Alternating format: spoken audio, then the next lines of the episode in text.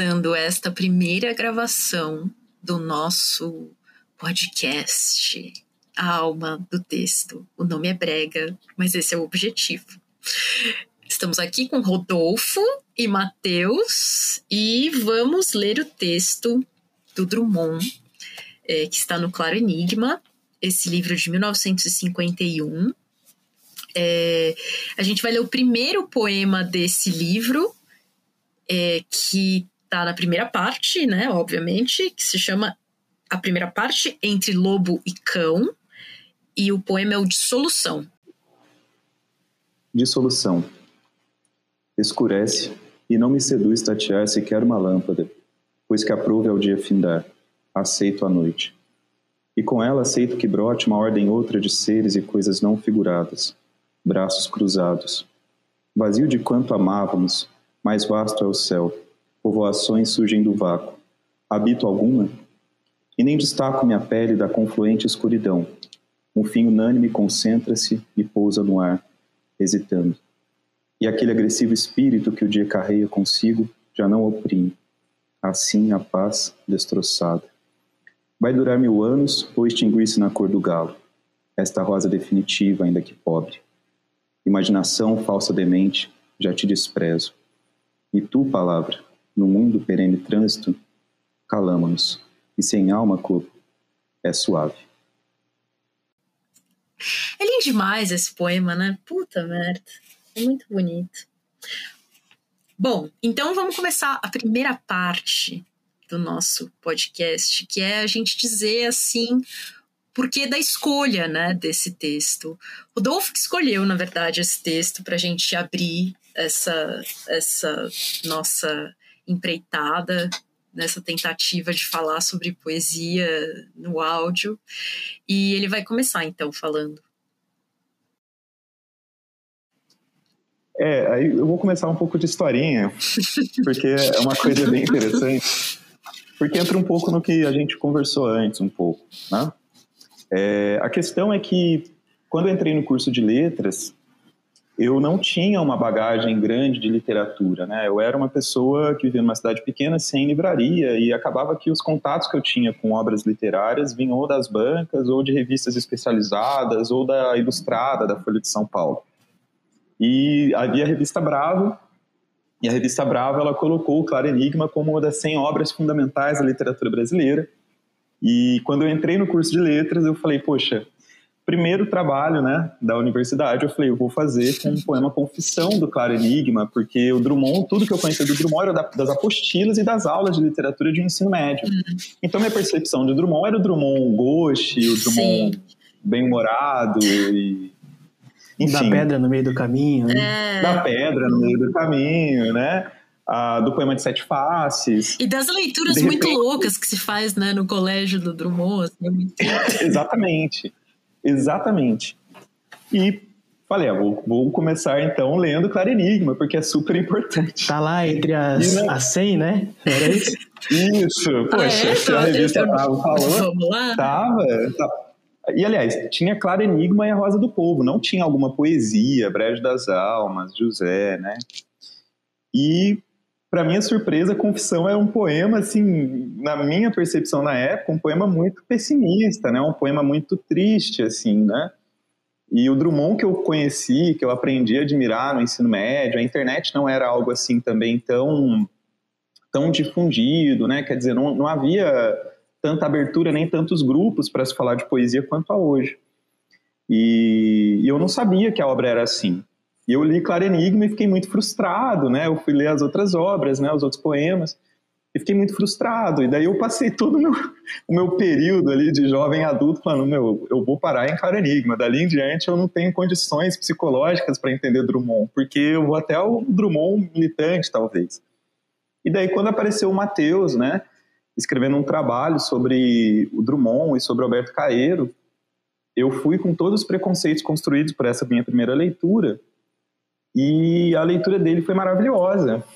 E daí eu aprendi naquele momento que o Claro Enigma, na verdade, é um livro com muitas qualidades, assim, né? E, e foi isso que me levou ao texto, e foi isso que me levou a uma releitura do Claro Enigma com uma outra perspectiva, agora de um, de um estudo que, que me encantou mesmo, que foi o texto do, do Matheus sobre a orientação da Thaís, né, que eu tive o prazer de ver orientando, né, ouvi algumas passagens assim que ficaram é, muito marcadas na minha memória, né, e daí quando eu peguei para ler o Dissolução, me parece a, a obra, né, que mais tarde a gente vai falar um pouco mais sobre isso, que assumiu um significado muito importante para minha vida, assim, né, por conta justamente dessa releitura que eu fiz num outro momento da minha vida sobre uma lupa de, de um de uma pessoa maravilhosa que é o Matheus, né, que conseguiu dar essa perspectiva diferente sobre o, livro para mim.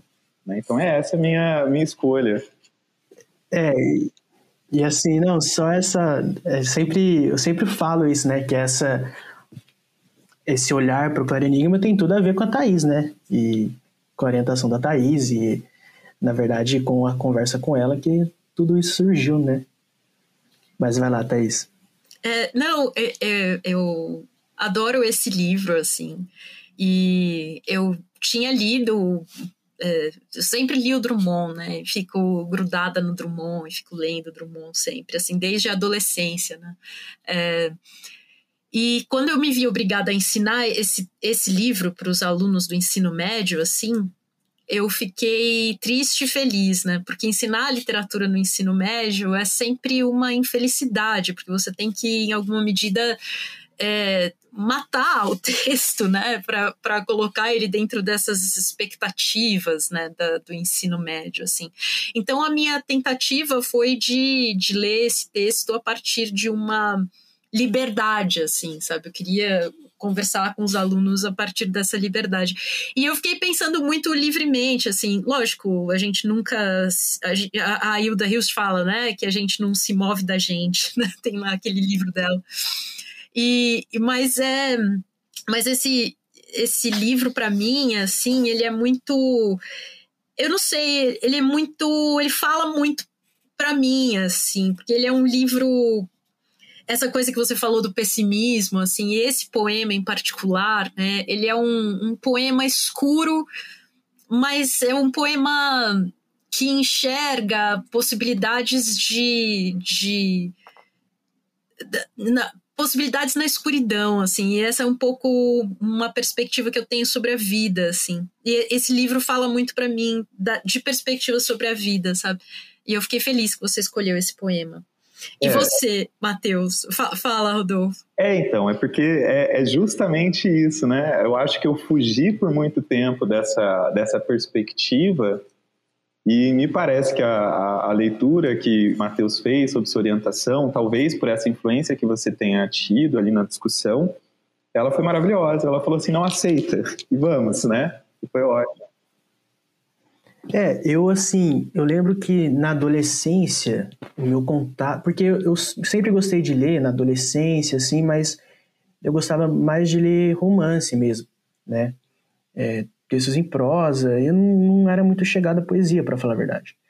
E aí eu comecei a ter contato com a poesia do Drummond pro vestibular, assim, né? E eu tive uma professora, professora Fabê, no terceiro ano no ensino médio, só que naquela época do, do vestibular ainda era o sentimento do mundo, né? O livro. Então, meu primeiro contato com o Drummond, assim, é, mais para além, né, dessas coisas que meio que do imaginário coletivo, né, do da, da pedra, da do, pedra e tal, do Ghost, do, do Ghost, da, da Rosa do Povo, inclusive, essa coisa uh -huh. assim, né? É, Militante. O José, né? Tem o José, José, também, que, e agora é José, que fica é. um pouco nesse imaginário coletivo. É. e, e aí eu tive o contato com o sentimento do mundo e com o Alberto Caeiro na época, né? E, e, depois, e assim, me cantei e depois na faculdade eu sempre fiquei pensando nessa coisa assim de como o Drummond, em, depois em A Rosa do Povo, inclusive, ele tratava a poesia muito no risco, assim, na, meio que no, no limite, na fenda, do, de qual era a função da poesia, essa poesia social mas que é uma voz às vezes limitada, né? qual é exatamente o papel dela. E aí eu ficava pensando mais nessa, nessa coisa da, da poesia militante, sabe? Né? Que a gente costuma chamar sentimento do mundo, Rosa do Povo, mas que já existia ali uma crítica é, sobre esse papel da poesia. E aí depois, conversando com a Thais, ela falou, Matheus, vamos fazer sobre o Clarinigma, porque eu acho que tem tudo isso aí e é um livro que, que me desperta muitas coisas e tal. Falei, ah, vamos, vamos ver então. E assim, e aí não tem como, né? É o primeiro poema, assim. Então, é, a gente pode conversar mais para frente. Eu tenho algumas coisas para falar assim sobre essa sobre essa primeira esse primeiro contato com, com o poema no livro, que eu acho que já tem, tem muita coisa ali. Antes de começar a leitura de dissolução, eu acho que a gente já é, acaba sendo afetado por várias coisas, né? Com a própria obra do Drummond, assim, é, antes de começar a leitura, não sei se a gente se eu já posso citar isso, acho que faz sentido citar nesse claro, bloco. Claro, tudo porque, faz sentido, Matheus. Porque, primeiro que eu acho assim, quando a gente. A minha experiência com o Drummond nesse poema é, é aquilo. A gente. Eu fui ler já sob a assinatura de Carlos Drummond de Andrade, né? Então já tem uma circun, já está alguma coisa circunscrita ali sob esse nome, que é um nome muito importante na literatura brasileira, assim. Então é um livro do Carlos Drummond de Andrade. E depois a gente vai dando conta, se dando conta, assim, de uma série de, de outros títulos, né? Depois é Carlos Drummond de Andrade, que é um nome. Depois é Claro Enigma. Uhum. Depois tem uma epígrafe, né? Que, que diz muito sobre esse esse traz essa um pouco dessa tensão que é pensar, né? Não vou arriscar aqui meu francês, mas na verdade do, do, a epígrafe do Paul Valéry nessa coisa dos é. eventos é. me entediam, é, que a princípio todo mundo começa a pensar, nossa, seria uma uma alienação frente aos acontecimentos sociais e tal. E aí depois vem o, o, título da primeira sessão entre o Lobicão e depois vem dissolução. Então, assim, o, meu primeiro contato é. com esse poema, ele já ele foi na verdade sendo marcado por, por várias faces assim. Uma coisa foi meio que delimitando a outra. É, é ele, vai, ele, vai, guiando, né, você. Exato. Assim. Claro Enigma, ele... a é. epígrafe, a sessão e o título de solução, que tem que, que é uma coisa assim que, na verdade, o que eu estou querendo dizer é que a gente vai, de certa maneira, sendo levado por esses títulos, mas no final das contas, dissolução é um título que explode, porque é um tem muita coisa nesse título, né, que a gente pode conversar mais para frente.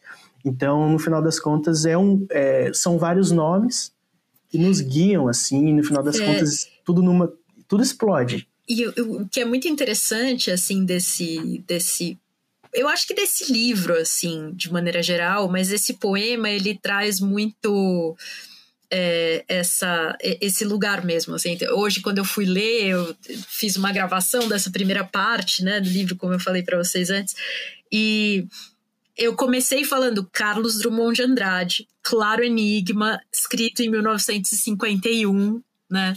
É, eu ia ler a epígrafe, mas também não quis arriscar o meu francês. é, e, né, os eventos me entediam. E ele e, e, eu acho que ele quebra um pouco essa expectativa que a gente já vem né, pré-concebida de que ah, esse é um livro que ele vai abandonar certas coisas e tal, lá, e aí ele traz a solução. Entre lobo e cão né, que é esse esse enigma, mesmo ele vai construindo esse enigma, né, para você ali tão claramente, né, assim. E aí ele, ele vem com essa com esse tapa na sua cara, assim, né? De, que é dissolução, que não tem nada dessas expectativas que você estava criando anteriormente, assim, né? É interessante você falar sobre isso, assim. É, porque eu acho que esses títulos, eles são assinaturas, né? A gente uhum. lê a partir de assinaturas. E o interessante é que dentro dos próprios títulos há uma espécie de contra-assinatura, que exatamente isso, vai quebrando as nossas uhum. expectativas. E eu acho que chega em dissolução e tudo se explode. Essas... É por isso, claro, enigma, né? Interessante como Exato, ele vai. É... De, desde aí ele já constrói, né? Esse... Isso. É, eu, eu, eu, concordo e eu acho perfeito isso, porque eu fico pensando no quanto a, a, o Drummond ele vai nos colocando em situações de leitura que são situações que o tempo inteiro estão jogando com a nossa análise diante do poema, né? Eu acho que essa divisão por partes, eu acho que essa tentativa de análise dessas diferentes partes, como o Matheus mesmo falou desde um título, né, que já é por si só um mistério, até as subdivisões da obra, né? E acredito que a própria dissolução já nos remeta a muitas questões que o próprio Drummond já, já trabalhou de alguma forma nas suas obras anteriores também, né? Eu acho que é, é Eu acho que toda obra, na verdade, se constrói dentro dessa perspectiva que o Mateus falou, que vai nos guiando pelos nomes, vai meio que filtrando a nossa leitura, né? E como é interessante ter falado dessa questão da explosão, da dissolução, né? Porque não foi o primeiro poema que eu quis analisar quando eu fui pensar em Claro Enigma, mas pensando por essa perspectiva e depois lendo até o poema, faz total sentido o que você disse. Fica bem claro. Bom, então, como aqui a gente é um podcast organizado, a gente vai acabar esta primeira sessão, que é a sessão do porquê que a gente escolhe esse texto, né? E a gente pode entrar nessa nossa segunda sessão, que é a sessão que dá nome ao nosso podcast, que é a alma do texto. Que é brega, a gente sabe, mas se você está aqui esperando um podcast que não é brega, vá para outro podcast. É, estamos aqui então para falar da alma do texto. E a alma do texto, nesse, nesse momento, a gente fala um pouco sobre a nossa percepção, uma percepção assim pessoal desse poema, o que, que esse poema significa, qual é a nossa leitura mesmo desse poema, né? Em particular, assim, de maneira mais detalhada. A gente já começou um pouco a falar aqui sobre ele, mas eu acho que o Matheus podia começar, então, né? Eu acho também, porque ele tá cheio de leituras aqui, cheio de, de é. ideias. Matheus é o nosso é o nosso acadêmico preferido.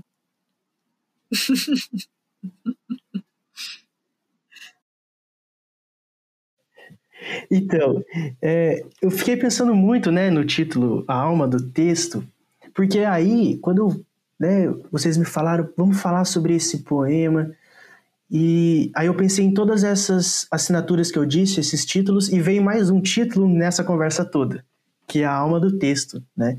Então, invariavelmente, eu fiquei pensando, assim, é, em como é, como responder essa pergunta? Qual é a alma do texto para mim? Né? E aí eu fiquei, eu tô assim com uma um, uma estratégia, não sei, uma brincadeira de ficar tentando dobrar as perguntas, sabe? Que é uma coisa uhum. meio de, de tentar é. desconstruir um pouco. Olha o Derrida é. aí, gente! Eu pensei na assim, eu fiquei pensando assim, vamos lá então, qual é a alma desse texto para mim? Daí eu fiquei pensando, mas o que quer dizer a pergunta qual é a alma do texto, né? Ou então, assim, me, me parece muito que essa pergunta tem a ver com, a, com aquela pergunta do, do que é mesmo, sabe? Aquela pergunta que é que guia a filosofia, o que é aquilo, o que eu sou, né? Então, eu fiquei pensando assim, no final das contas, que essa conversa da alma do texto, ela caminha um pouco para aquela discussão sobre a essência, né? Sobre o espírito, qual sabe aquela coisa Sim, até é. pensando no jogo de futebol assim, aquele jogador foi o espírito do time, né? Então aquele cara que mostrou mais raça e tal. Eu fiquei, putz, qual seria então se a gente está tentando redobrar, torcer essa pergunta, será que a alma do texto é tentar retirar a essência dele, aquilo que fica mais forte e tal? Eu fiquei pensando muito nisso e, e daí só que eu não tenho resposta muito pronta porque eu acho que o poema não tem isso. Não, não, não e justamente porque ele não tem alma, né? Ele, ele nega a alma, é uma negação da alma. Exato, a gente, a gente vai chegar a essa conclusão assim de que no final, no final tá claro lá, né? Mas isso. eu acho que, assim, no começo, só para começar a conversa sobre isso, a primeira palavra é escurece, né? E a gente, eu acho que tradicionalmente a gente assemelha um pouco o espírito, a alma a algo perto da iluminação, né? Então, essa marca escurece, que é assim, para além dos títulos, é a primeira palavra do livro, né? Me parece que ela vai dar um, um sentido pro, pro poema, voltando a essa palavra sentido, essência, que no final das contas vai transformar esse que seria o espírito em algo mais próximo, aqui eu já começo a defender a minha ideia, em algo mais próximo, não de exatamente a alma ou um espírito, mas como um fantasma ou um espectro desse poema, né? Então, é, mais para frente a gente pode ir conversando, mas é, escurece, eu acho que e não é uma coisa assim escureceu ou escurecerá, né? É uma escurece. É, escurece, é, é um contínuo, né? É um contínuo que e a gente se insere desde o princípio né, no, do poema e na obra. Então, é um presente, né? É uma coisa, é uma coisa da presença é um da escuridão, né? Assim, é. a escuridão não é uma falta, né? Sim. E, e, logo depois, né? E não me seduz tatear sequer uma lâmpada. Então, tem várias palavrinhas aí, por exemplo, seduz, né? Eu fico pensando assim, é, não me seduz assim, o quão sem paixão é um movimento desapaixonado, né? Não, não, não tem sedução, né? E não me seduz tatear sequer uma lâmpada. Então, e a lâmpada, de novo, só para finalizar essa, essa linha um pouco, ela é um pouco daquele símbolo do iluminista, do, do, do, do, espírito iluminador, da, daquilo que abre caminhos, daquilo que, que mostra, que limpa a mente, que né? E é, às, vezes, às vezes a gente faz, né? Usa o emoji da lâmpada, tem uma ideia extraordinária, né? Então, eu não sei, eu acho que o, o caminho aí, para mim, a, começando essa conversa, a alma do texto está mais para uma coisa fantasmagórica, assim. Sim. Espectral. Sim, é, é, porque a gente tende a, né, a gente está tão preso nessa perspectiva é, da, da, da, filosofia tradicional, né, da, da própria literatura tradicional de pensar uma essência, né, um lugar de essência, que é justamente, é muito legal que você faz essa relação desse lugar da luz, né, desse lugar da iluminação.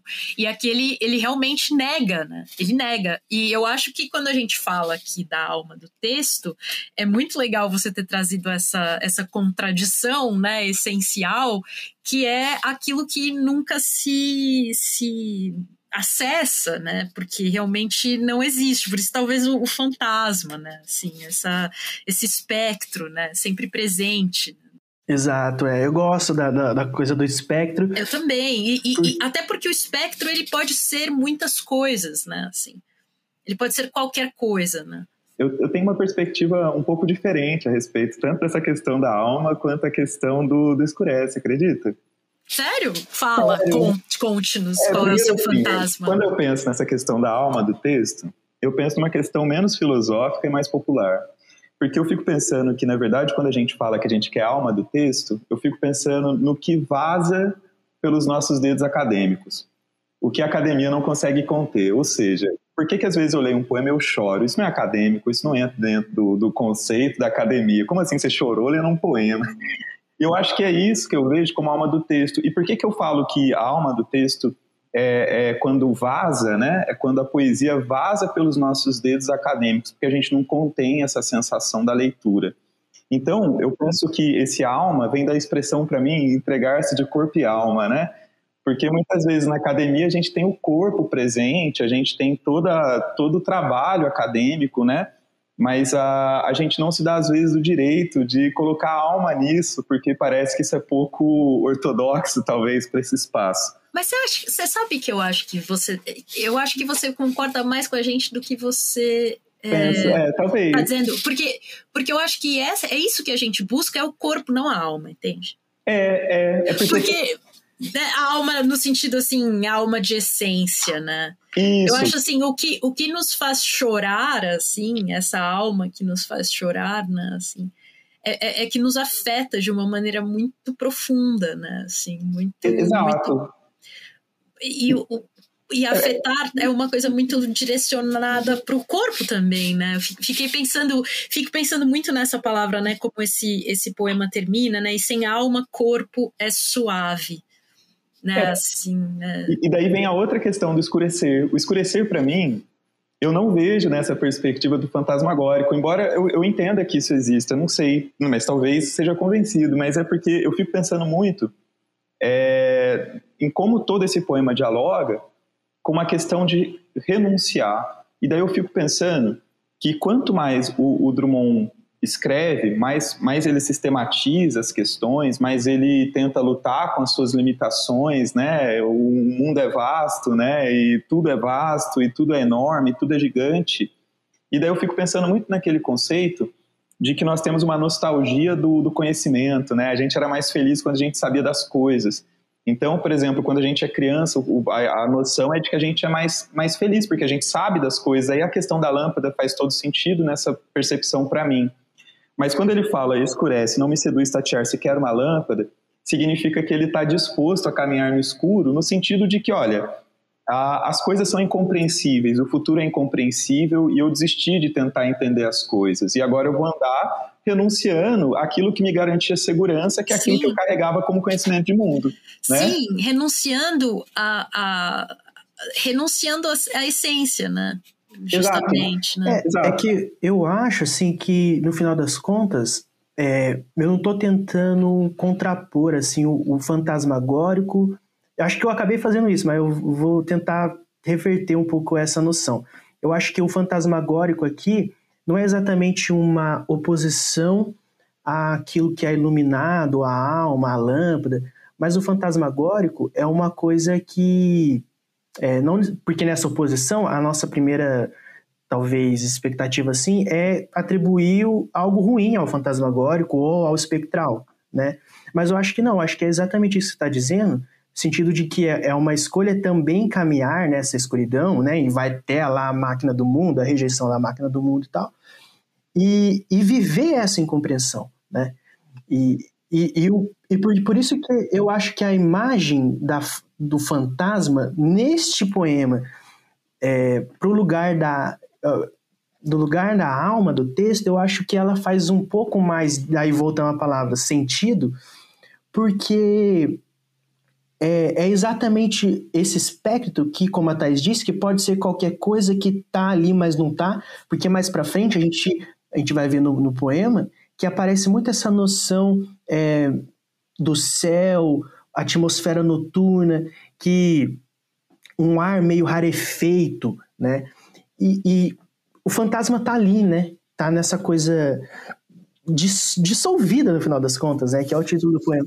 Então, e, mas não é que esteja assim uma coisa negativa em relação à alma ou à lâmpada ou à iluminação, mas é algo para viver a, essa toda a incompreensão. Né? É, né? porque ele, ele, e é isso, né? Assim, ele, ele diz, né? O final desse dessa estrofe, inclusive, é aceito a noite, né? O último verso. Né? Aprove ao dia findar, né? Assim, então, a escuridão não, não tá sob meu controle, né? Assim. Então, eu preciso, né, o desconhecido, aquilo que não se explica, ou aquilo que não, não está absolutamente, né?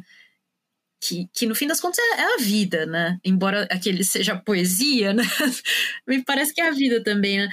É, aprove o dia findar, aceito a noite né? Ele aceita, né? Tem uma aceitação, assim, né? É, e, e eu acho, é, é, muito interessante, porque eu, eu concordo. Que não é uma resignação, eu, né, eu acho. Eu, eu acho que não é resignação. Eu acho, por exemplo, ele até, já dando continuidade até o poema, ele fala, né? E com ela aceito que brote uma ordem outra de seres e coisas não figuradas, braços cruzados.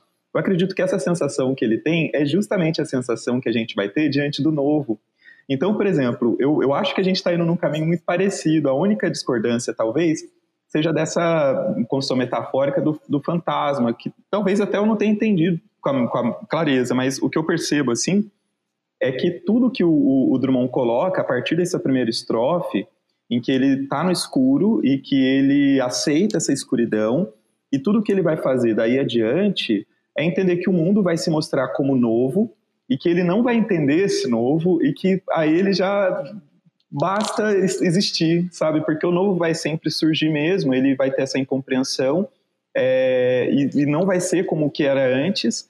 E, uhum. Enfim, ele aceita. Braços cruzados. Braços cruzados. Não é. há mais por que lutar com a palavra, né?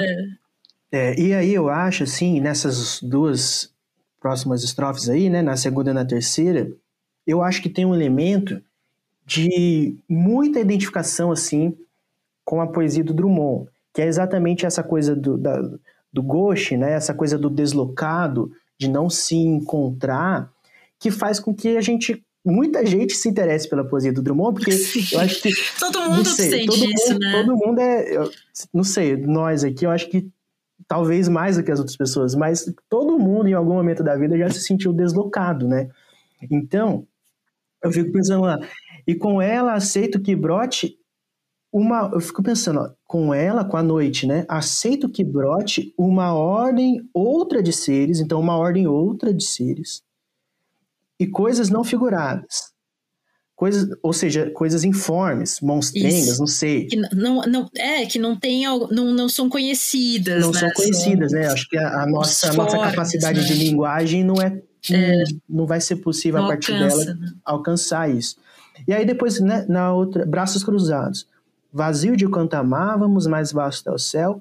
Povoações surgem do vácuo. Então vamos lembrar agora, as povoações surgem do vácuo, junto com aquelas ordem, aquela, aquela ordem outra de seres, coisas não figuradas. E aí, habita alguma? Então, assim, olha, olha o tamanho desse deslocamento, né?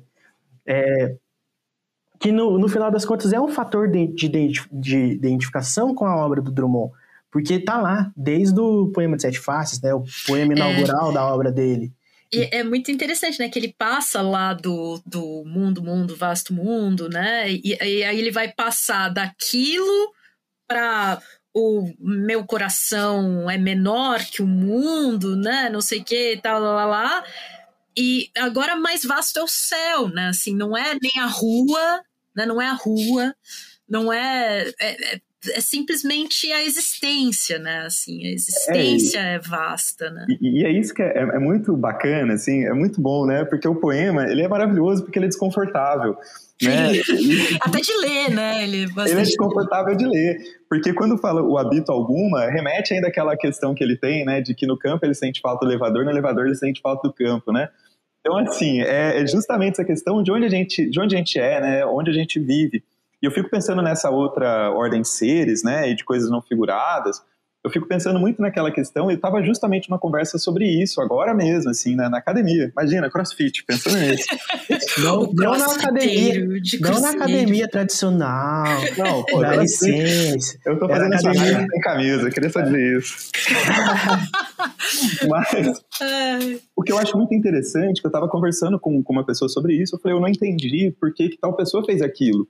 E ele falou assim, Rodolfo, tem coisas que você nunca vai entender. Porque as pessoas são diferentes.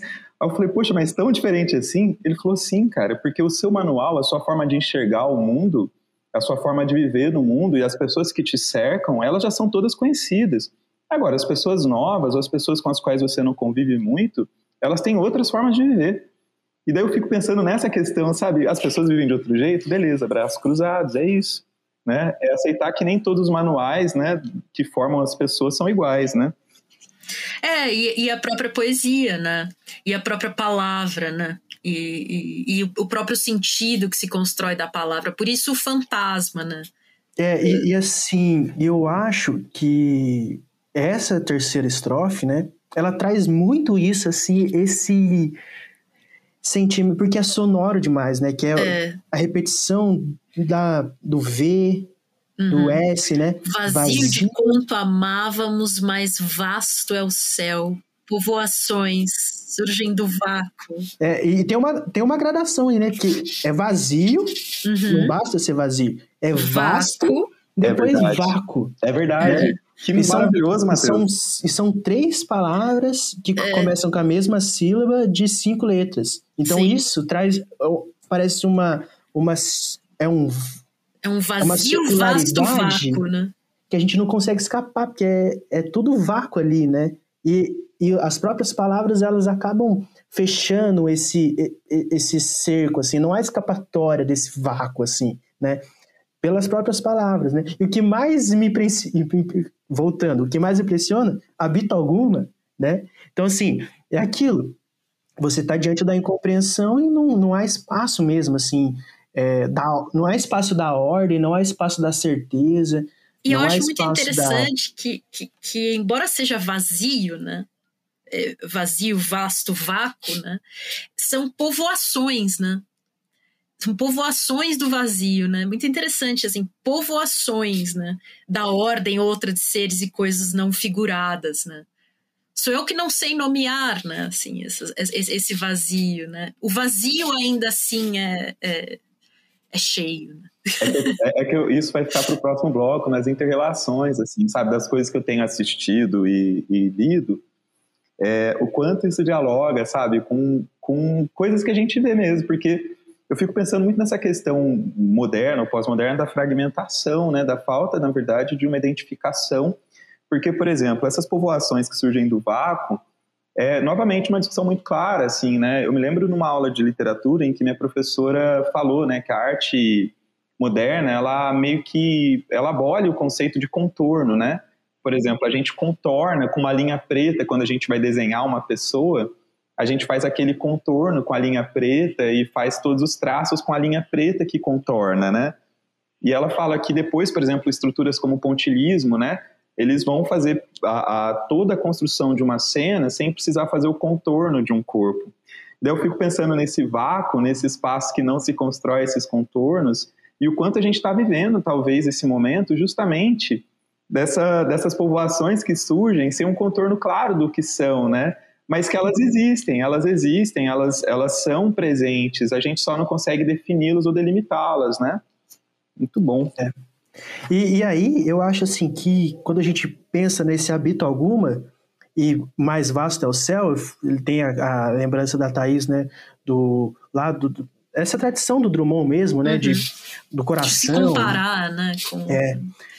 E então, na verdade, assim, existe uma dramatização também, né? É uma trajetória do eu lírico, assim, que a gente acompanha com ele, vivendo esse drama junto com ele, que promove essa, essa identificação.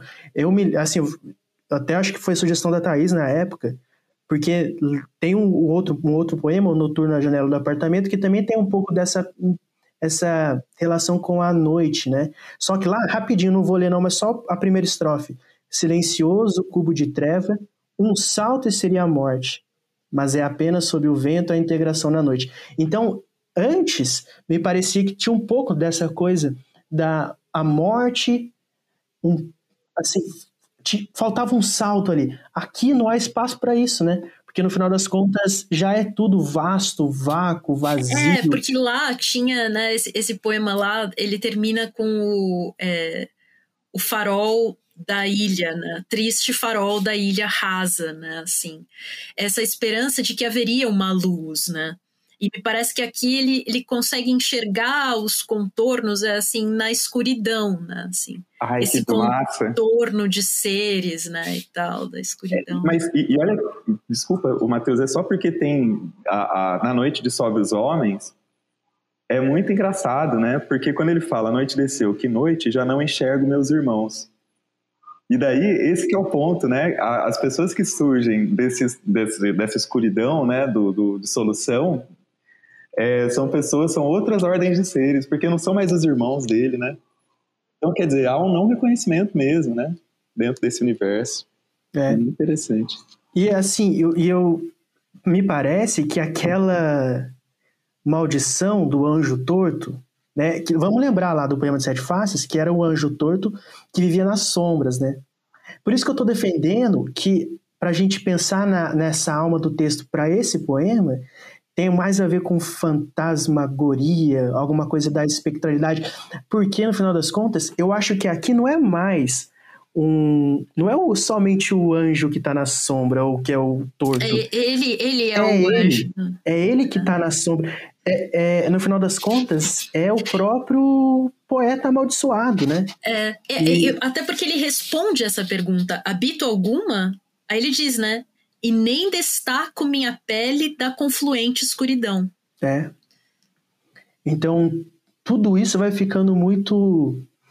É, é uma atmosfera. Para mim, é, me traz uma imagem de um ar rarefeito, assim, onde você não consegue exatamente lidar com as formas, e ali está instaurado esse eu lírico, né? Que também partilha dessa informe porque ele não é capaz de destacar a sua pele, a sua forma, né? Aquilo que o mostra para o mundo ali, né?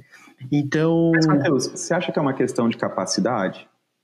Porque eu, eu vou na mesma onda do braços cruzados, do aceito à noite. Porque o que eu fico pensando, novamente, é uma, talvez seja uma escolha, quer dizer Eu acho que é uma escolha, sabe por quê? Eu fico pensando no seguinte, eu, eu associo muito o Claro Enigma, e principalmente depois do texto que eu li que você escreveu, eu associo muito Claro Enigma ao mito do Sísifo do Camus.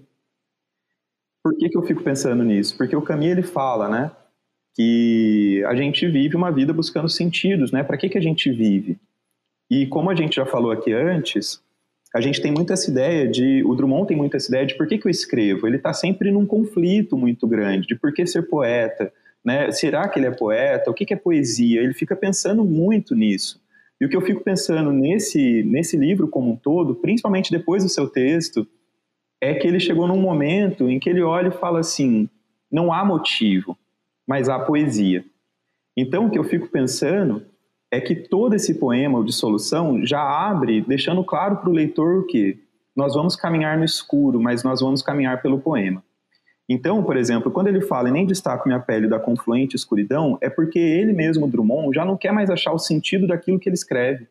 Porque ele fala, olha, eu aceito a escuridão e que minha pele se misture a essa falta de sentido. Se eu não entendo os seres que estão surgindo, se eu, eu, eu sinto muita vazio de quanto amávamos, né? Quer dizer, se tudo aquilo que eu sentia como um ser subjetivo, quase romântico, né? Uma pessoa que tentava lutar por causas, mas tentava se encontrar nesse universo, ele não quer mais se encontrar. Então agora ele é um pouco parte dessa escuridão e ele está nos convidando de alguma forma, porque esse é o poema inaugural, ele está falando assim, olha, vamos é, venha se dissolver na noite, né? Vamos nos dissolver, porque não há resposta para as coisas. Né? Ele descobriu isso, não há resposta, mas há poesia. Né? É, só que eu acho assim que não tem, talvez não, a pergunta não seja muito bem assim se se é uma decisão, é, sei lá, que uma decisão que se pareceria com algum tipo de, de inércia ou no final das contas, ou sei lá, ou se é uma, uma tentativa e uma frustração de fazer algo, né? O que eu acho é que ele tá. que é um drama mesmo. É uma, drama, é uma dramatização. É mais um episódio nessa busca pelo. Voltando, pelo o que é o ser da poesia, o que é o ser do poeta.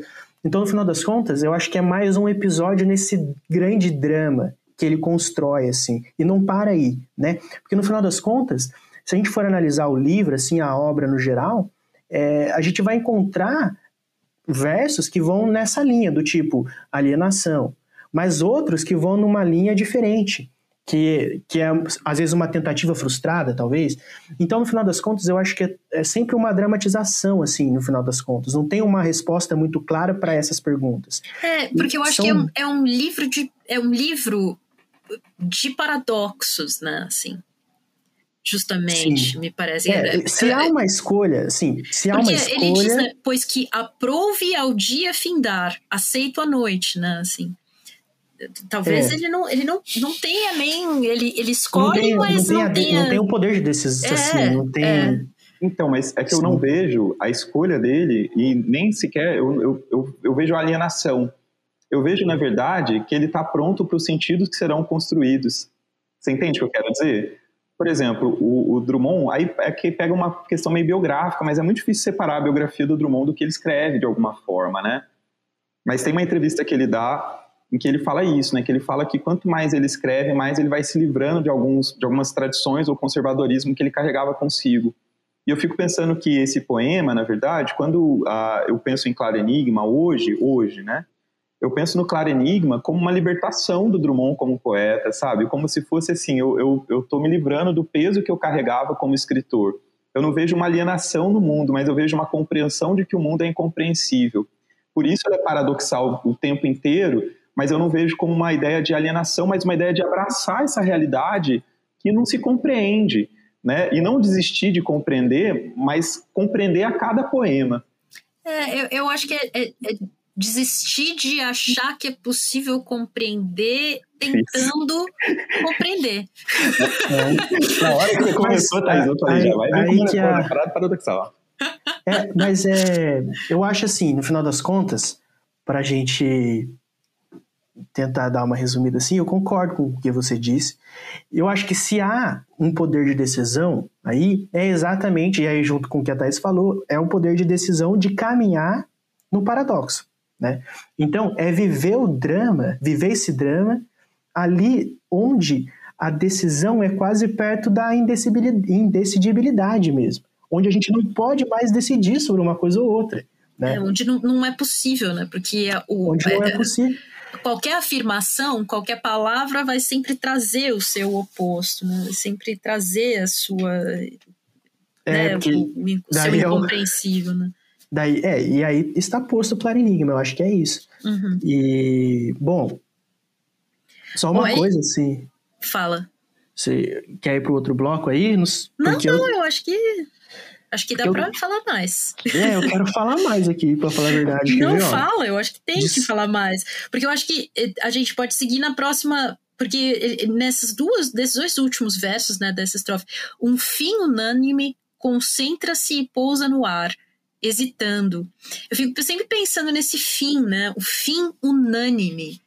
Né, assim, eh, o fim unânime, né? Fico, fico, me perguntando. É porque o fim, por si próprio, ele já dá uma ideia de unanimidade. De né? unanimidade, né? como é que você, né? Fim acabou e pronto. É. Agora ele insere ali o unânime, né? É. E, e, e é um fim unânime que se concentra e pousa no ar, hesitando. Como assim, um fim unânime hesita, né? Assim. Não, e sabe uma coisa também? Que eu, esse poema, ele tem vários verbos assim que eles ou eles não têm um sujeito ou eles não têm um sujeito claro, né? Uhum. Que é, próprio, é, o próprio hesitando. Exato. O que hesita, que, né? Eu é hesito. Né? É, é, é, de fato o fim unânime. Porque tem um ponto ali, então um fim unânime. Eu acho que é, o fim é, assim unânime. Como a, a palavra mais... lá embaixo, né? E tu palavra no mundo perene trânsito, calamos-nos, né? Meu Deus, é, ali. se você. Não, dá pra. A gente vai chegar lá, mas. Vamos, vamos, vamos, é... vamos escalando esse poema aos poucos. Porque, então, esse hesitando, ele já traz isso. E depois, né? É, e aquele agressivo espírito que o dia carrega consigo já não oprime. E, e... O espírito agressivo do dia, né? Do dia. Aí tem uma, aí tem uma, talvez uma contraposição, né? Não sei. Sabe, acho que nessa estrofe existe aí um, uma imagem do dia em relação à noite, assim, que se contrapõe. Vocês acham assim? Vocês concordam? Sim, Eu certamente. Sim. E é agressivo, né? Assim, é um agressivo espírito que o dia carrega consigo, né? Porque o Esse... espírito é o espírito do absoluto, né? É isso. Da e visibilidade acho, absoluta, da, certeza, da explicação, mas, da certeza. É, é isso. Eu acho que é exatamente isso, né? Quer dizer, quando nós falamos do dia, e daí voltando para a primeira ideia que o Mateus coloca, que é essa ideia da iluminação como sendo uma ideia da racionalidade, como uma ideia da compreensão como um todo, quer dizer, aquele agressivo espírito que o dia carrega consigo já não oprime. Mas por que, é. que não oprime? Porque você não tem mais medo dessas, dessas certezas. É um pouco dizer... que você falou sobre essa libertação, né? Do, do... Exato. Cara, ele tá livre. Eu acho isso tão... Esse poema é muito interessante. Eu não sei se vocês têm essa percepção, mas... Eu acho que tá ficando mais ainda com, com o que você tá falando. É, porque eu fico pensando que as imagens, é, para quem está despreparado para essa leitura, ela parece, ela, elas parecem muito negativas. Mas o que a gente está vendo, na verdade, é uma pessoa quebrando a casca, né? Parece assim, olha, Dia, nem você, com as suas certezas absolutas, vão me deixar chateado. Que é isso? Eu tô tranquilo. Não, eu, eu, gosto muito, né, de como a, o dia e o absoluto e a verdade, o enxergar, né, tudo assim, que parece aqui, né, muito agressivo, né, assim, porque parece ser a verdade, né? É enganador, assim, né? É da, da definição, né? Assim, eu acho isso tão bonito, assim. E, e, e um pouco que a gente estava conversando antes, assim, né? Como é que isso vai formando a gente, assim, né? Começou, começou formada por esse poema, assim, sabe? É, é, como a gente vai aprendendo, Ai, parece que eu aprendi isso, né? muito, né? né, com esse poema, esse, esse livro de maneira geral, que é essa coisa de Mas, não esperar a resposta, né? É, depois, é, quando a gente falar um pouco mais assim claramente sobre essa a relação, né, que esse poema traz uhum. com o mundo, eu acho que tem muito a ver com isso, assim. Sim. Com esse mundo de certezas, né? Que um mundo que no, foi esse mundo de pessoas com muitas certezas assim que a paz nos, nos levou a esse caos, né? Então a gente, acho então, mas é, a gente vai conversar sobre isso, talvez. E, e, e de novo, eu, eu, sou sempre assim, eu tô, eu tô no ralé, mas olha só, porque eu fico pensando o seguinte, é, na questão subjetiva, porque quando a, a gente tem mais certeza das coisas, a gente tem mais segurança nas nossas decisões. Mas ao mesmo tempo que nós temos mais segurança nas nossas decisões, nós temos um aprisionamento dentro das nossas escolhas porque nós fizemos com uma certeza. E a gente está em paz porque a gente tem certeza. Sabe quando você olha aquela velha discussão de boteco, quando alguém fala assim: ah, eu tenho inveja de quem é ignorante, porque essa pessoa, na verdade, acredita em tudo e não sofre o que eu sofro, o peso do intelectual romântico do século XIX. Parece que ele está falando assim: pode vir, pode vir com as suas certezas, porque a certeza não prende mais. E a paz, né, ela está destroçada, você não tem mais a paz de se achar certo, né, você, você abriu mão disso. Então eu fico pensando muito nessa, nessa questão da subjetividade do Drummond, de pensar assim, olha, uh, o dia, né, ele não é mais opressor e a paz já não existe. Então agora, eu, fico pensando no quanto isso é libertador, mas Sim, o quanto esse ponto é porque, é doloroso porque, se chegar, Porque justamente sabe? é essa, é essa contradição, né, assim. Não é só libertador, né? Também é uma angústia sem fim, né, assim, da, da, própria... É, é. Não, a paz foi destroçada, Thaís. A paz não acabou, é. ela foi destroçada, é, mas né? É, mas é, violento, é, né? Essa, porque a ilusão do dia já não existe, né, assim. É, porque no, esse assim a paz destroçada, ele me parece uma, um, um resultado de, uma, de um afastamento desse dia. É o, talvez o que sobre ao, ao poeta, assim, assim a paz destroçada. Vocês vão nessa linha também, o que sobra ao, ao lírico, assim? Porque, e, e aí, eu acho isso, tava me faltando, sabe, algumas imagens para o nosso momento assim pandêmico e, e para imagens para o pós-pandemia. Aí eu fiquei pensando, eu, lendo esse poema, talvez, sabe quando a galera fala assim, a gente volta a conversar um pouquinho sobre isso no, no momento mais adequado, mas do podcast aí. Mas na verdade, quando a galera fala assim, ah, você não vejo a hora de superar isso, eu fico pensando, superar isso? Como assim superar isso? A gente, já, a gente já tá muito derrotado. Então, qual o passo que é. nos espera daqui pra é, frente, sabe? É, é a paz expressada. Não, e, né? e aí vem esse próximo, esse, esses, próximos, esses próximos dois versos, né? Que é mais um daqueles, Mateus, que você tinha é, trazido, que não tem sujeito, né? O, vai durar mil anos ou extinguir-se na cor do galo, né? É, e, e, a paz destroçada. Quem, né, né? É, isso mesmo a noite, exato, porque, porque a amanhã, né, a cor do galo, né? A noite é... E é muito bonito é. que é muito bonito que ele então traz essa cor saber. do galo, né? o galo não tem uma cor, né? Ele, ele é furta-cor, né? Assim, aquela pena verde, preta, né? Vermelho. Mas eu, eu posso fazer uma, claro. uma observação aqui mais linguística?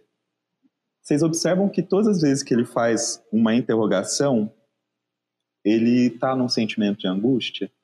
Porque quando ele fala povoações surgem do vácuo, aqui até aí, ele está falando, olha, certeza, o mundo é assim, o mundo é um lugar incompreensível, só que ele fala, será que eu habito alguma? Aí nessa, ele fala assim, a paz destroçada, tá tudo escuro, eu já aceitei, a, a verdade não me oprime mais. Aí ele fala, mas será que vai durar muito? Você está reparando? Por isso que eu me identifico muito com o Drummond, porque ele é muito humano, né? Porque ele, está aqui todo com a certeza, quase um discurso. Olha, gente, agora eu aceitei, não vou mais cair nessa racionalidade, não vou mais tentar explicar o mundo, mas será que eu faço parte de algum mundo? Mas será que vai durar muito essa incerteza? Porque, assim, tudo bem, eu aceito que é incerto, mas, puxa, se mas, durar muito é sacanagem também, né? Dois mil anos, né? É definitiva, ainda que pobre.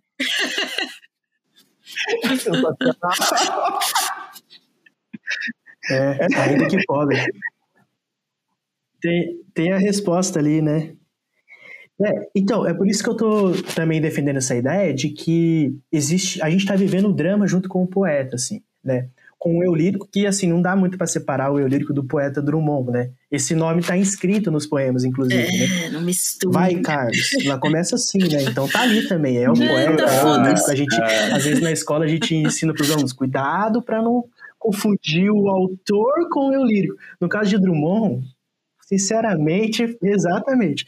Aí eu fico pensando, né? Esta rosa é definitiva ainda que pobre. De novo, é aquela dramatização do poeta lá da Rosa do Povo, todas a, toda aquela metáfora assim que da flor que, que, né, que o, o poeta criou assim diversas imagens e ele volta de novo, ressuscita esse drama para a gente viver com ele. Esta rosa é definitiva, ainda que pobre.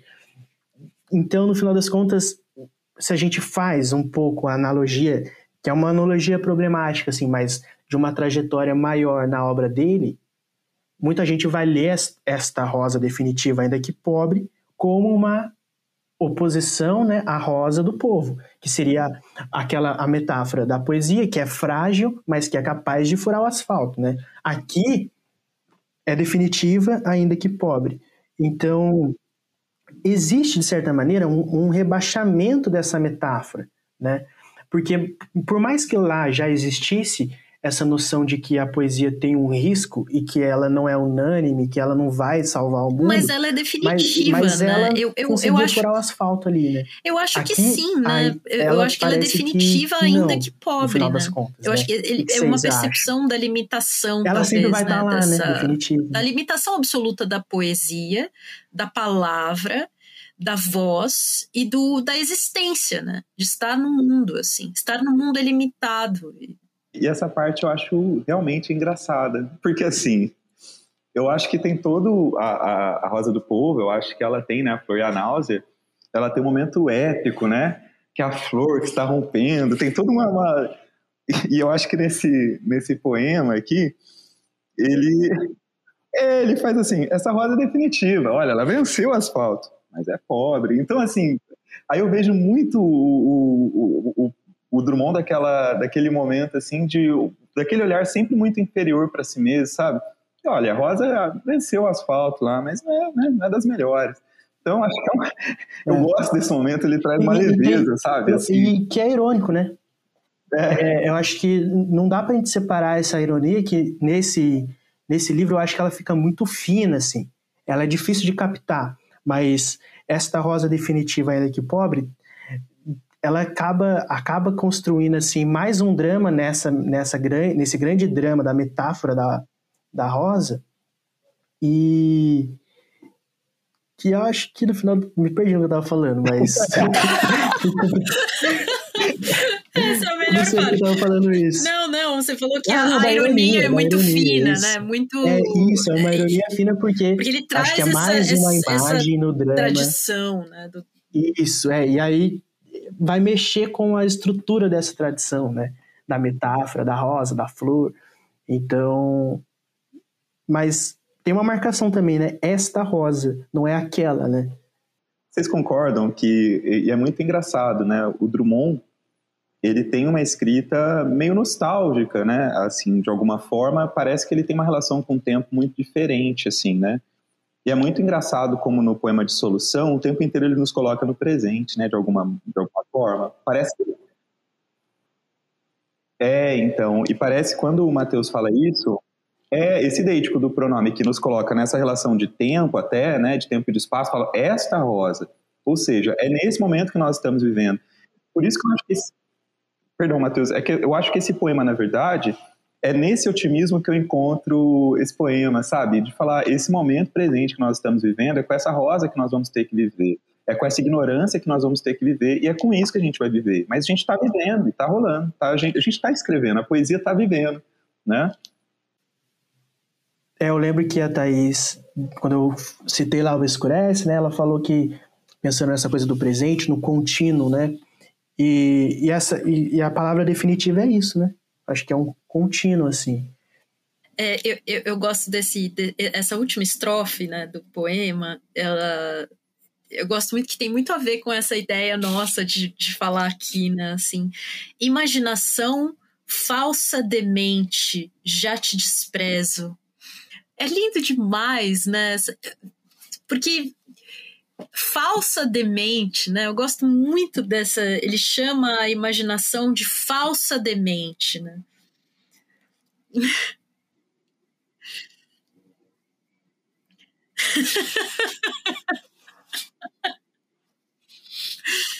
É. É porque a falsa demente, né? Nem, nem pra ser demente você dá conta.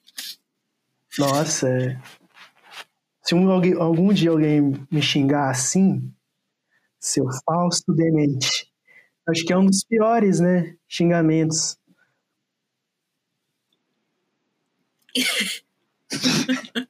Não, mas você sabe que eu, eu, eu gosto também porque, porque é dúbio, né? De novo é paradoxal, né? É porque falso, né? Não é, é o verdadeiro, né? Assim, é, é, um demente, é o louco, né? É, é parece é o Monte do Lobato si, no Paraná né? Mas que é né? Planos modernos, também. assim, né?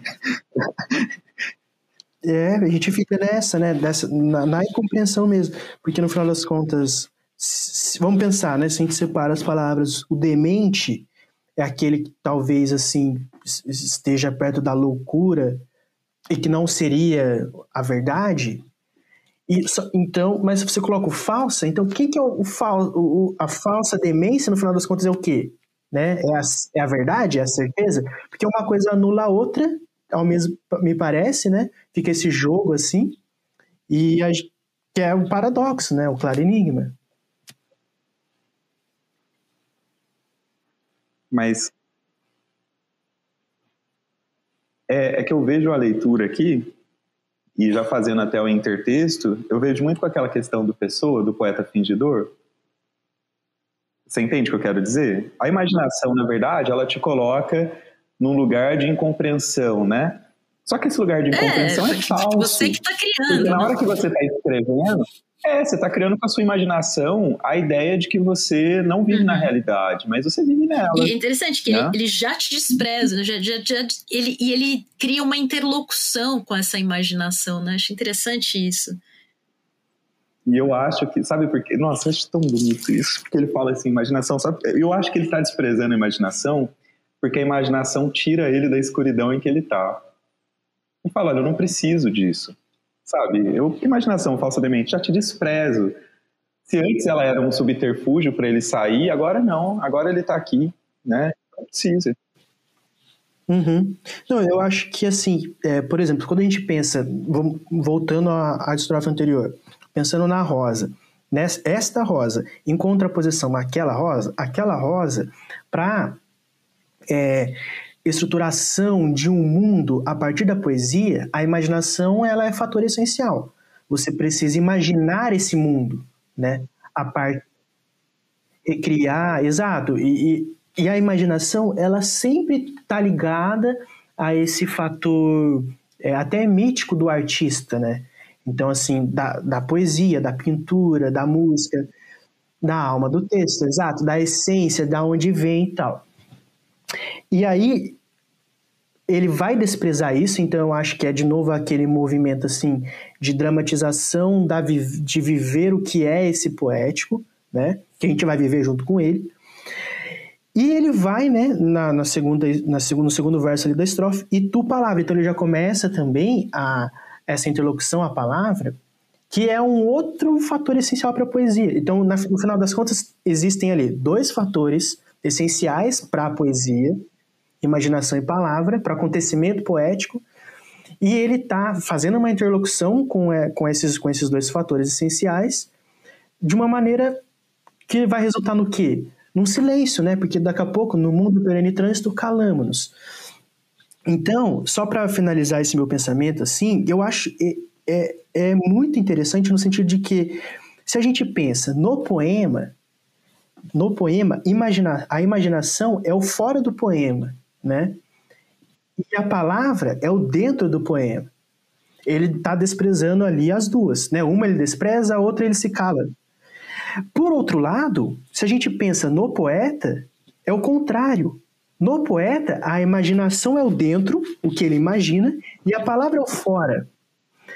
Então ele fica tem essas duas esse, esse jogo de dentro e fora, né, no qual ele vai opor imaginação e palavra, que, de é, novo, ele constrói é uma lindo, relação que parece um anular o outro. Isso arremata. E que ele vai viver, no final das contas, onde ele está? No meio desse paradoxo, né?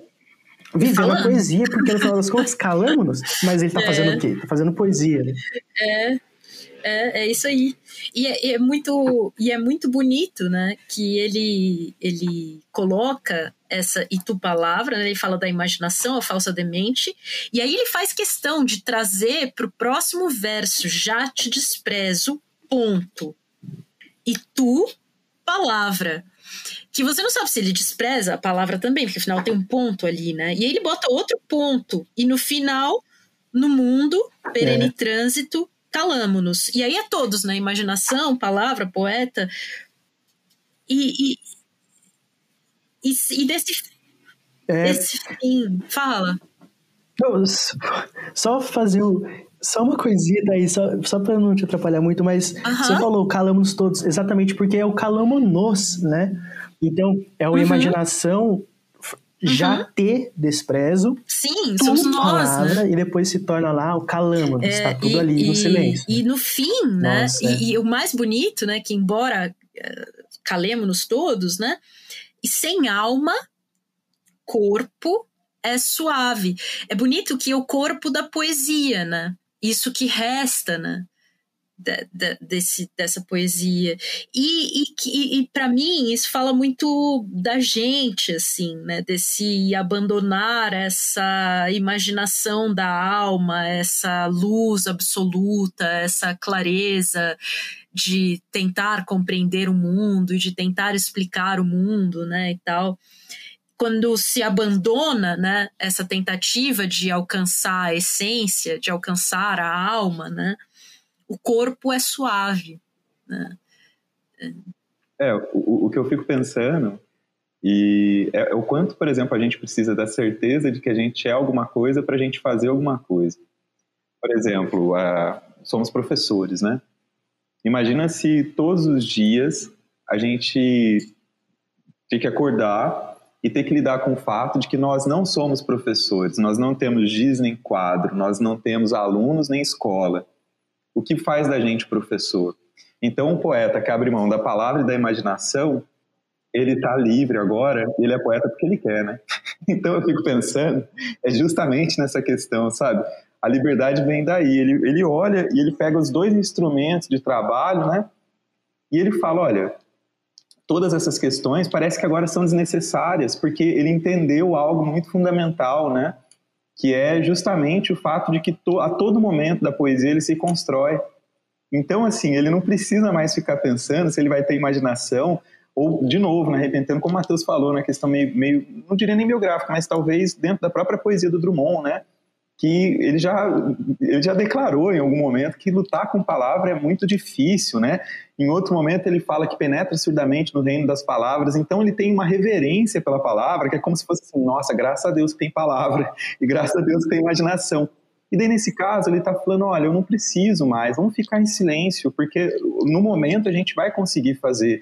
E o corpo sem a alma, agora, ele está suave, né? Porque nada disso que eu carregava, né? Que é, de novo, a relação do dia as certezas, as convicções, as imagens, a imaginação, a palavra, tudo isso que eu carregava como um instrumento que me, me impulsionava a escrever, eu não preciso mais disso, porque eu já entendi que isso é muito mais um peso do que necessariamente um ponto que me leva para frente. Pelo menos daqui em diante. Sim, né? eu, eu gosto muito da imagem do corpo suave, sabe?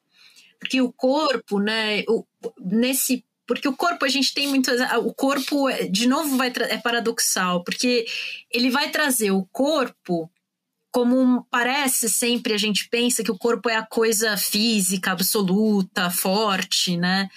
E não, na verdade, o corpo é frágil, né? É, e esse suave que ele coloca aí me remete muito a outro, outro poema desse livro, que é um. Acho que talvez seja o meu preferido, que é Um Boi Vê os Homens que é esse é, é ver este corpo também, né, tão frágil, né, tão estar no mundo com um corpo, né, é muito frágil, né. Bom, agora vamos passar para o próximo bloco ou você tem alguma coisa a dizer, Matheus? Quer fechar? Então vamos para o próximo bloco. Este nosso próximo bloco é aquele bloco em que a gente faz relações entre o poema e as outras coisas que a gente quiser, qualquer coisa. Vai, gente. Quais relações vocês. Acho que a gente já começou a fazer algumas aqui, né? Então, eu, eu queria pegar esse, esse verso que a gente não citou muito aqui, na última estrofe também, para falar exatamente sobre a relação com o mundo, né? Que é o no mundo perene trânsito. Calamos. Então, eu acho que esse perene trânsito é, tem um pouco a ver assim de aquela aceitação de que nada está sob o controle do poeta e nosso, né? Porque no final da, das contas o mundo é muito transitório hum, e, e, e por isso, frente a isso, que tem a ver com aquela imagem do dia, aquele espírito agressivo, há um silêncio, né? Calamos. Frente a isso, já que o mundo é isso, perene trânsito, um mundo incerto. E aí eu fiquei, aí eu volto àquela coisa, àquela noção assim da da falta de substancialidade mesmo, de essência, né? E que no final das, por isso que esse eu lírico para mim, ele me parece como um fantasma que fica rondando, que ele aparece, desaparece, ele afirma e ne ao mesmo tempo que ele afirma, ele nega a poesia, ele vai jogando com isso assim, uma coisa espectral. E justamente para a gente pensar um mundo que sobre o qual a gente não sobre o qual a gente não tem controle, né? E eu acho que bom começaria fazendo essa relação com fora do texto, vamos pensar assim, talvez, é, a partir do próprio texto também, que é uma coisa que é pensar esse mundo como o que, que esse texto vai assim nos dizer sobre o mundo? Vamos pensar nessa pergunta. Ele vai dizer que o mundo é incompreensível, né? Que a gente vai ter que viver esses dilemas, esses paradoxos e tal.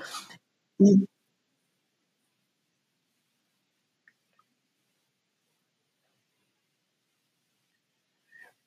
e aí nos coloca de novo assim nesse mundo é, frente a, aquelas pessoas, é, não sei, pessoas, instituições, figuras, né?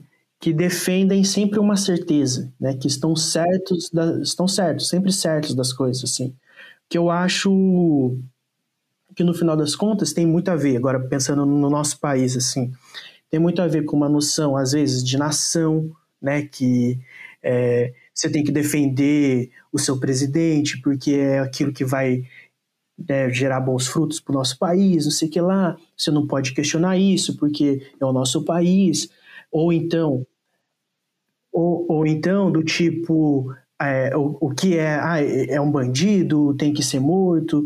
Então são esses tipos de pensamentos assim, né, que eu acho que a certeza extrapola a todo instante, a, a certeza está ali pulsando e ela precisa ser dita a todo instante, a qualquer maneira, de qualquer maneira, até por mentiras, né, no final das contas. É, eu acho que esse poema e esse livro ele traz uma reflexão contra essas certezas, né? Justamente para a gente viver o clarinho. É porque o mundo é assim e é ali que a gente vai, de fato, enxergar os limites, né?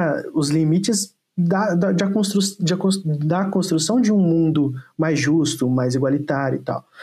Então, na tensão, né? Na disputa, no paradoxo. É. Na, na, no paradoxo, né? Eu acho que é, o grande barato assim desse livro todo e esse poema deixa isso muito evidente assim é isso né assim é o perene trânsito da vida e das instituições e da realidade né e, e, e como é um ensinamento mesmo assim me parece sabe pode parecer um pouco piegas, né, falar isso, assim, mas Não, é... Mas a meta é essa, Thaís. é verdade, né? A gente já mas avisou, é, né? Mas aí que eu acho que isso que eu acho que é bonito assim, porque no final das contas, é, se há um tipo de ensinamento e se a gente está aqui tentando responder qual é a alma do texto e nesse caminho lógico que a gente fez, a gente trabalhou muito na ideia de que alma às vezes é a iluminação, é a certeza. Eu acho bonito a gente pensar que, nesse caso aqui, a gente poderia falar sobre um fantasma do texto, sobre um espectro. Porque, no final das contas, ó, por exemplo, essa democracia brasileira, que nem sei se a gente pode chamar de democracia. Eu não quero, eu não quero buscar a alma dessa democracia, sabe? Porque, no final das contas, eu não sei se ela existe. Eu prefiro ser um fantasma que transita, hum, que está ali vivendo o paradoxo, que, às vezes, essa, essa democracia junto com, esse, com essa postura fantasmagórica. Às vezes ela pulsa, às vezes ela desaparece, no final das contas ela é sempre disputada, né? Então eu gosto dessa dessa imagem assim da... é e, e, e, a aceitação né de que as coisas estão em trânsito perene né que é que, que é assim e, e, lidar com esse trânsito perene é que é o grande desafio né, dessa, dessa democracia. Eu acho que a própria democracia talvez pudesse ser definida como um trânsito perene, porque você querer deixar as coisas absolutas, né, no agressivo espírito que o dia carrega consigo, né, dar certezas, né, para a existência, assim, é alguma coisa que sempre vai esbarrar no autoritarismo, né? É, eu, eu, eu fiz o, o, o que esse texto vaza, né? Aí o, o que vem de alma para mim, ou seja, o que eu não consigo controlar, né? Eu fico empolgado.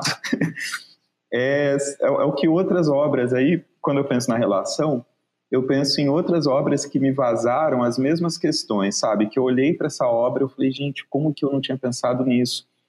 E esse, esse poema, na verdade, para mim, ele dialoga muito, mas muito com o filme do Wim Wenders, que chama Alice nas Cidades. Não sei se vocês já assistiram. Nossa, é maravilhoso. É maravilhoso. Assim, eu vou dar um breve enredo, só para vocês entenderem, porque não é isso que importa. Na verdade, o que importa é a construção disso no filme. Que você tem um jornalista que é alemão, trabalha nos Estados Unidos, e o dinheiro dele, ele resolve viajar pelos Estados Unidos para fazer uma reportagem. Ele não consegue fazer a reportagem, e daí o jornal fala: olha, a gente não vai mais te dar dinheiro, então ele fica com pouco dinheiro, ele só tem dinheiro para voltar para a Alemanha. Né? Ele não tem dinheiro para mais nada. E daí no aeroporto ele encontra uma mãe e uma filha, que é a Alice, e a mãe fala: olha, você pode ficar com a gente tudo mais, porque a gente também está indo para lá, a gente está indo no mesmo voo. E eles resolvem ficar no hotel, porque o voo dá errado, né? E a mãe some e deixa a, a, a filha com ele. E é muito interessante que no filme tudo que pode parecer fixo e, e, claro na vida de uma pessoa não é duradouro. Então, por exemplo, ele chega, ele, ele vai falar para ela, olha, eu só vou passar na casa da minha namorada antes porque eu preciso vê-la. E daí na hora que ele chega na casa da namorada, a namorada fala, lá vem você de novo para contar suas histórias, mas elas não me importam mais. Eu não quero mais você. E daí ele não tá mais com ela. E daí o que ele vai percebendo depois é que todo o caminho que ele vai ter que trilhar ao longo do filme é com uma criança na Alemanha que não sabe onde vive a avó, porque a, a, última vez que ela viu a avó, ela é uma criança tão pequena que ela não tem noção. E o filme inteiro, na verdade, é um adulto que está na fase dos 30 anos, que está sem dinheiro, sem relacionamento, sem vínculos familiares, andando com uma criança que supõe que a avó mora em alguns lugares, algumas regiões da Alemanha, e todo o filme, na verdade, é, fala sobre como a vida é inconstante, porque o tempo inteiro as certezas que eles têm vão sendo quebradas ao longo do filme, inclusive as certezas que ele tem a respeito dele mesmo e as certezas que a menina tem a respeito do que é a família dela, porque a primeira frustração já é: a sua mãe não vem, a sua mãe vai ficar nos Estados Unidos, você veio comigo e ela te abandonou. É foda. E, e, é foda, legal demais. Eu fiquei curiosa agora com esse filme, porque é justamente o que é a vida se não a gente andando perdido por aí com uma criança nossa, né? Com a qual a é gente isso, ainda não resolveu os abandonos, né? E é isso... Então, mas é isso que é bonito, porque o filme ele consegue fazer isso não ser uma situação desesperadora, porque o tempo inteiro eles estão uhum. no movimento. E o tempo inteiro o movimento é prazeroso, porque eles conhecem pessoas, eles tomam sorvete, uhum. eles andam pela Alemanha e eles admiram a paisagem, porque é isso. Não, não é o corpo certeza. suave. Exato. Bonito. É o corpo suave sem alma. Exato. Aí, puxa, é muito bom. Eu acho que, e, e, aí, assim, trazendo um pouco é, é toda essa discussão para a discussão política, voltando um pouquinho, porque eu, porque eu acho que, assim, a Thais falou, né, da, dessa, desse autoritarismo, e aí pensando até assim, no fascismo mesmo, né, do qual, sei lá, a gente se aproxima aqui no país de diferentes maneiras, né, mas acho que a, a ideia de fascismo, ela tem que estar tá estruturada numa ideia, numa série, num uhum. conjunto de certezas. Né? Sim. Né? Que as pessoas acreditam sem crítica, é. sem sem nenhum tipo de, de, de conversa, sem um espaço para o diferente. Então, no final das contas, eu gosto de pensar é, esse poema para a gente combater esse tipo de pensamento que Pô, às Mateus, vezes é legal você ter falado sobre ele isso. vai se aí, de novo, projetando na sociedade aí, né? por é, vezes assim historicamente Johnson, e a gente não percebe que, que as pessoas estão cheias de certeza. Né? Né? E, e daí eu fico pensando muito nessa questão que nós estamos, de que, por exemplo, assim, estados totalitários, estados violentos, estados truculentos, eles partem muito de uma percepção de que as pessoas têm a respeito da verdade e de que não abrem mão. E talvez essa dificuldade. Por exemplo, quando a gente pensa no eleitor do, do, do, do Bolsonaro, né? O nome dele tinha que surgir, né, galera? Mas. é, mas quando a gente pensa. Exato. É, e eu acho que quando a gente pensa no eleitor dele, o que, que é o eleitor dele? É o eleitor que quer viver tanto na claridade, ele quer viver tanto com as próprias convicções reafirmadas por uma figura de autoridade, e daí, por exemplo, ele precisa de uma figura pública que reafirme a importância da religião que ele tem. Ele precisa de uma figura pública que, de alguma forma, legitime a violência que ele vê da diferença, por exemplo. E eu acredito que a, a, o fato de ele acreditar lembra muito também, olha as interrelações, né? O, o Guimarães, quando o, o Riobaldo fala, né, conversando com esse interlocutor, ele fala assim: Poxa, o diabo não existe, mas devia ter uma autoridade para falar que o diabo não existe, né? Porque daí a gente vai ficar mais certo. Porque o Riobaldo ele fica desesperado de entrar na escuridão, né? E daí eu fico pensando que esses eleitores, eles são um pouco esse Riobaldo medrosos, assim, né? Que precisam de uma figura para evitar que eles caiam nessa escuridão da incerteza, né? Que é onde a gente vive. Exato, porque a gente, Matheus, como você falou, e agora eu entendo claramente, poxa, uma pessoa lenta nas, nas reflexões.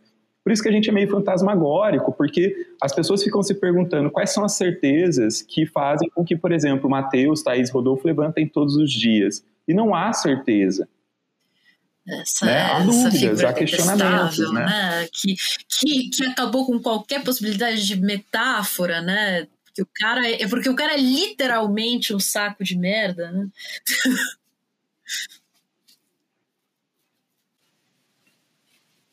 Não, e, e, a gente percebe assim, né? Como são verdades, verdades, bem entre aspas, inconsistentes, né? São mentiras, assim, porque nas quais as pessoas se baseiam. Por exemplo, a ideia de família tradicional brasileira? É uma ideia, simplesmente, porque ela não existe na prática, né? A, a, a ideia de nação, a ideia da, da religiosidade no Brasil, que muitas vezes é, é também, não tem como...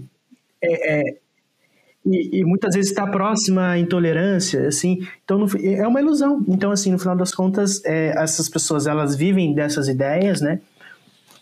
Nesse espírito que se torna violento, porque se você não permite o diálogo, a divergência, o diferente, no final das contas é aquele espírito violento que o dia carrega consigo, né? Então. Mas vocês conseguem imaginar a, a, a paz que não pode ser destroçada daquele pai de família que fala assim: eu consegui tudo pelo meu mérito, e hoje eu tenho uma família muito bonita, e os meus filhos têm tudo que eu não tive ninguém vai me tirar isso. Imagina a paz de espírito desse homem que dorme todos os dias com a sensação de que ele venceu, né? Mas, ó, eu, eu, você, eu não sei se você foi irônico e tal, mas eu não acho que eles durmam tão mas, satisfeitos Mateus, assim. exato. Porque, ó, vou falar dessa coisa do, dessa coisa do, né, dessa ah, coisa do perfeito. Piegas, vamos voltar. Tem o Piegas legal e o Piegas chato, né? Por exemplo, a gente fica falando gente sobre... é o piegas chato. Não, a gente, a gente, é, a gente é legal. Porque, Tô brincando. A gente querer falar de literatura e da alma do texto e tal, isso, mano, ok. É legal. Agora, tem um... Eu acho, assim, uma cafonice, sabe? Essa galera cheia de certeza que chega no churrasco e dá não, nem dá boa tarde e dá, e dá aquele e, e, e, começa a soltar certezas, não sei de onde a pessoa tira. Então é uma coisa cafona, assim, que eu acho, o, o, Rodolfo, no final das contas, que essa galera, galera, não sei se ela dorme tranquila, porque ela não, parece Mateus, que ela essa galera segura a paz que nem jogador de futebol americano quando tá com a bola. É. Eles têm que sair correndo, desviando e dando umbrada em quem tá Exato, tá porque é... porque é a paz que eles têm que preservar, Criando, entendeu? Mas eles assim, preservam com uma, é uma base de estresse violento, Que é uma né? coisa que o Bolsonaro faz bastante, né? Uma estratégia que é exatamente criar uma suposta que é exatamente criar uma suposta paz a partir de uma rivalidade, né? Sempre sempre criando um inimigo, sempre voltando um discurso é, violento sempre outro. desse dessa então, contraposição do meu inimigo, do outro que é do outro que me reafirma. Exato, né? porque Exato, porque se a gente está dizendo aqui que é uma construção a todo instante de uma suposta verdade, uma suposta verdade só existe uhum. se existe uma suposta mentira, né? Então, a todo instante é, é, são as contraposições que são simplistas, que são problemáticas e que levaram o nosso país a uma, a uma, uma pandemia assim desastrosa que vai ficar marcada na história. E aí, pensando nessa relação, eu volto lá, né? Assim a paz destroçada que acho que é para finalizar um pouco assim a minha, essa minha participação em relação à relação com, com o mundo. É, como eu disse assim, eu ach, era uma coisa estranha ouvir dos outros que nós vamos superar essa pandemia. Eu acho que já não há mais possibilidade de superação.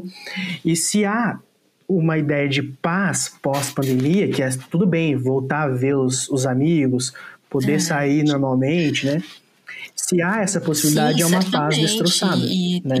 e é impossível né, andar no mundo depois da barbárie, da, do velório coletivo, né, da, das milhares e milhares de corpos né, empilhados no mundo. É impossível andar no, mundo. Assim, é impossível e, e, e por isso eu gosto tanto desse livro e desse poema, porque é, o, é, é a possibilidade dentro do impossível, né? Assim, caminhar dentro. É, é, a possibilidade dentro do impossível, né? E, e, assim, eu lembro, assim, na, na vida a gente tem algumas bases, assim, né? Lógico que, sei lá, no Brasil, provavelmente quando a gente nasce, assim, quando é criança, provavelmente a pessoa vai ser influenciada pelo cristianismo, né? Pela catequização e tal. E eu me lembro, assim, de, disso muito forte, da noção do, do certo e errado. Depois eu me lembro, quando eu era mais jovem, de conhecer o marxismo, né? Da coisa da luta uhum. de classes, e isso mudar a minha maneira de, de se portar e de viver o mundo, de olhar para o mundo. E eu acho que esse livro, junto com uma visão da desconstrução, eu acho que é uma uhum. terceira via é, em que eu me encontro para olhar o mundo, que é o mundo exatamente de viver as possibilidades dentro das impossibilidades, assim. As incertezas, uhum. viver nas fendas, né? Como, no final das Sim. contas, um fantasma, um espectro, assim, que, que circunda, que ronda, que aparece, que desaparece, que não tem certezas, né? Que fica nessa, nessa coisa, mas que é um corpo suave, né? Porque não tem é. muita essência, não tem muita certeza, não tem muita alma, assim. Nesse sentido, que a gente discutiu bastante nesse, de toda essa construção. É, é, pra, é, pra mim, assim, é uma, é uma caminhada na mata, assim, sabe? Qualquer pessoa que já caminhou no mato, assim, eu gosto muito disso, assim. É, é, você, você sabe que, que você nunca encontra a mesma mata. Você pode ir um dia e depois no outro dia, exatamente no outro dia, e você vai sempre encontrar um lugar diferente, assim, né? É, porque, porque a natureza deixa muito evidente, né, como tudo é um trânsito perene, né? E eu acho que a gente ter essa percepção também de que a gente é parte de um corpo que faz parte de outros corpos, né, dentro do mundo, assim, é, esse texto me remete muito a isso, né, também, assim, a, a, estar no mundo como um corpo que faz parte de um todo também que é corpo e que também é, está em trânsito perene. Né? É, eu, eu gosto muito, é, eu me lembro, é, é eu relaciono muito hum, com a música Nada do Chico César, sabe? Porque quando você. É, eu vou ler uma parte aqui de você ver que é interessante, porque nada já é uma palavra muito forte, né? Que é o vazio, o vácuo, né? O nada. E ele fala: amanhã não vai ter nada, amada. Fique em casa e tome sol. Se tiver, casa e sol. Que tal? Dance nu no quintal, põe a alma no varal. Olha a alma aí. Guarde o verão em si. Aí ele fala assim: olha, é, amanhã não rola nada, baby. Cada qual com seu rolê. Tomar banho, cozinhar, ler. Ver tanta coisa para fazer. E se a gente não fizer, nem por isso vai morrer. Então, assim, eu acho que tem um pouco essa relação uhum. de que, olha, não há o que fazer, a não ser prosseguir. E vamos prosseguir com o que a gente faz. E é, é aí que está o, o, grande ponto, sabe? Eu acho que é, é, justamente é isso a imagem da mata, a imagem do Matheus em relação à política, a minha imagem atual do, do, da dissolução, e é muito bom isso, porque assim, eu tenho saído muito cedo de cruzeiro, né, para dar aula nas outras cidades. E como está frio, a neblina ela fica muito muito forte, né? A gente não consegue enxergar com muita clareza. E nesse momento que a gente está vivendo, eu não sei quanto a vocês, né? Mas como professor, eu sempre me questiono se eu ainda sou professor, porque eu fico pensando no quanto a educação mudou no Sim. ano passado e já tem mudado, né? Na verdade, o quanto a gente perdeu o contato humano com as pessoas, né? Com os nossos alunos. E daí eu fico andando nessa neblina e ao mesmo tempo que eu vou pensando assim, a estrada agora precisa de uma certa paciência e lentidão e o dobro de atenção, né? E eu fico pensando que é exatamente isso, mas é a estrada que se tem, porque é o tempo que se tem, a educação que se tem, é a sala que se tem. E recusar que as coisas sejam assim é sofrer mais. Então, assim, é isso, essa é a realidade que se apresenta. Então, você vai nessa neblina sem ter noção do seu caminho exato, embora você saiba o que você quer ser. Você continua sendo professor, continua sendo motorista, continua sendo a pessoa que vive. Então, na hora que eu vou pensando, eu vou pensando realmente nisso, assim, quantos alunos eu tenho hoje em sala, porque agora são as aulas híbridas, né? Ah, como que está funcionando a, a, questão da higiene, a questão dos cuidados, né, que precisam ser tomados. Será que eu estou ou não com essa doença? Né? Quantos alunos em casa estão assistindo a minha aula? Para quem que eu estou falando? Quem está sendo tocado pela aula que eu dou? Sabe? E daí eu fico pensando assim nessas incertezas todas, porque hoje ser professor não depende mais de uma estrutura, não depende mais de uma sociedade, não depende mais de um aluno. Ser professor hoje, mais do que nunca na minha vida, depende só de mim, né? E depende só de mim porque eu não tenho mais os recursos que me fizeram ser professor. Às vezes nem os colegas eu consigo encontrar né, na sala dos professores. Então é justamente andar dissolvido, né? A, a, essa noite que nós atravessamos, estamos atravessando, né?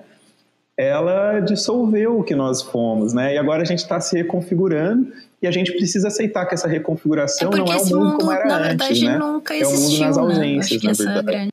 Perfeito. É. Perfeito. E eu acho que isso que evidenciou, é, na verdade, que a gente não teria, porque a gente estava tão em paz, né? E a nossa paz foi destroçada, né? É, e assim, só uma coisa que eu não citei, assim, e aí eu acho que a minha última participação, é, eu, eu no ah, começo ah, eu, comecei, é. eu iniciei a fala tratando um pouco da explosão do título, né, de solução. E aí eu acho que fica uma coisa assim, porque de solução, o Rodolfo citou bem, né? Essa coisa da você estar dissolvido na neblina ou estar dissolvido no na noite, no naquilo que onde você vira um espectro e tal. Então acho que tem isso, né? Essa coisa de estar dissolvido. Tem a dissolução como destruição também, né? Que tem um, de certa maneira, tem um tom, principalmente no, início do poema, tem um tom melancólico de destruição. E tem a dissolução também, talvez a gente possa pensar, de um, de um contrato com um tipo de poesia, aquela poesia da, da Rosa do Povo. Então, esse título explode tudo, deixa a gente, assim, no mundo das incertezas. E aí, no final, e aí eu finalizo aqui a minha, minha participação, e sem alma, corpo é suave, é, eu, eu, gostaria até de, de assim, eu gosto de pensar no, no, naquela noção do Schopenhauer, assim, de deslocar um pouco uhum. essa coisa do espiritual, do, do intelectual, para o corpo mesmo, para a gente sentir a dor, né, no corpo. Que eu acho que vai ser necessário, é, esse deslocamento vai ser Sim. necessário, já está acontecendo, né, mas vai ser necessário para a gente reconstruir o país pós-pandemia. Assim. Né? Então, é viver essa dor no corpo, que a gente já está vivendo mesmo e... e... É, eu, eu acho que esse livro é, é, político na medida que ele realmente diz pra gente, olha, é preciso aceitar as, as contradições, né? Maravilhoso, é isso, eu penso Sim. que é isso. Então é isso, gente, acho que acabou. É, foi maravilhoso. Maravilha, gente, muito obrigado aí. Lavei minha alma, hein? Opa! Lambi os beijos na poesia. Gente, então estamos chegando ao fim deste nosso primeiro episódio do nosso podcast. Então é isso. Até a próxima. Até, pessoal. Até.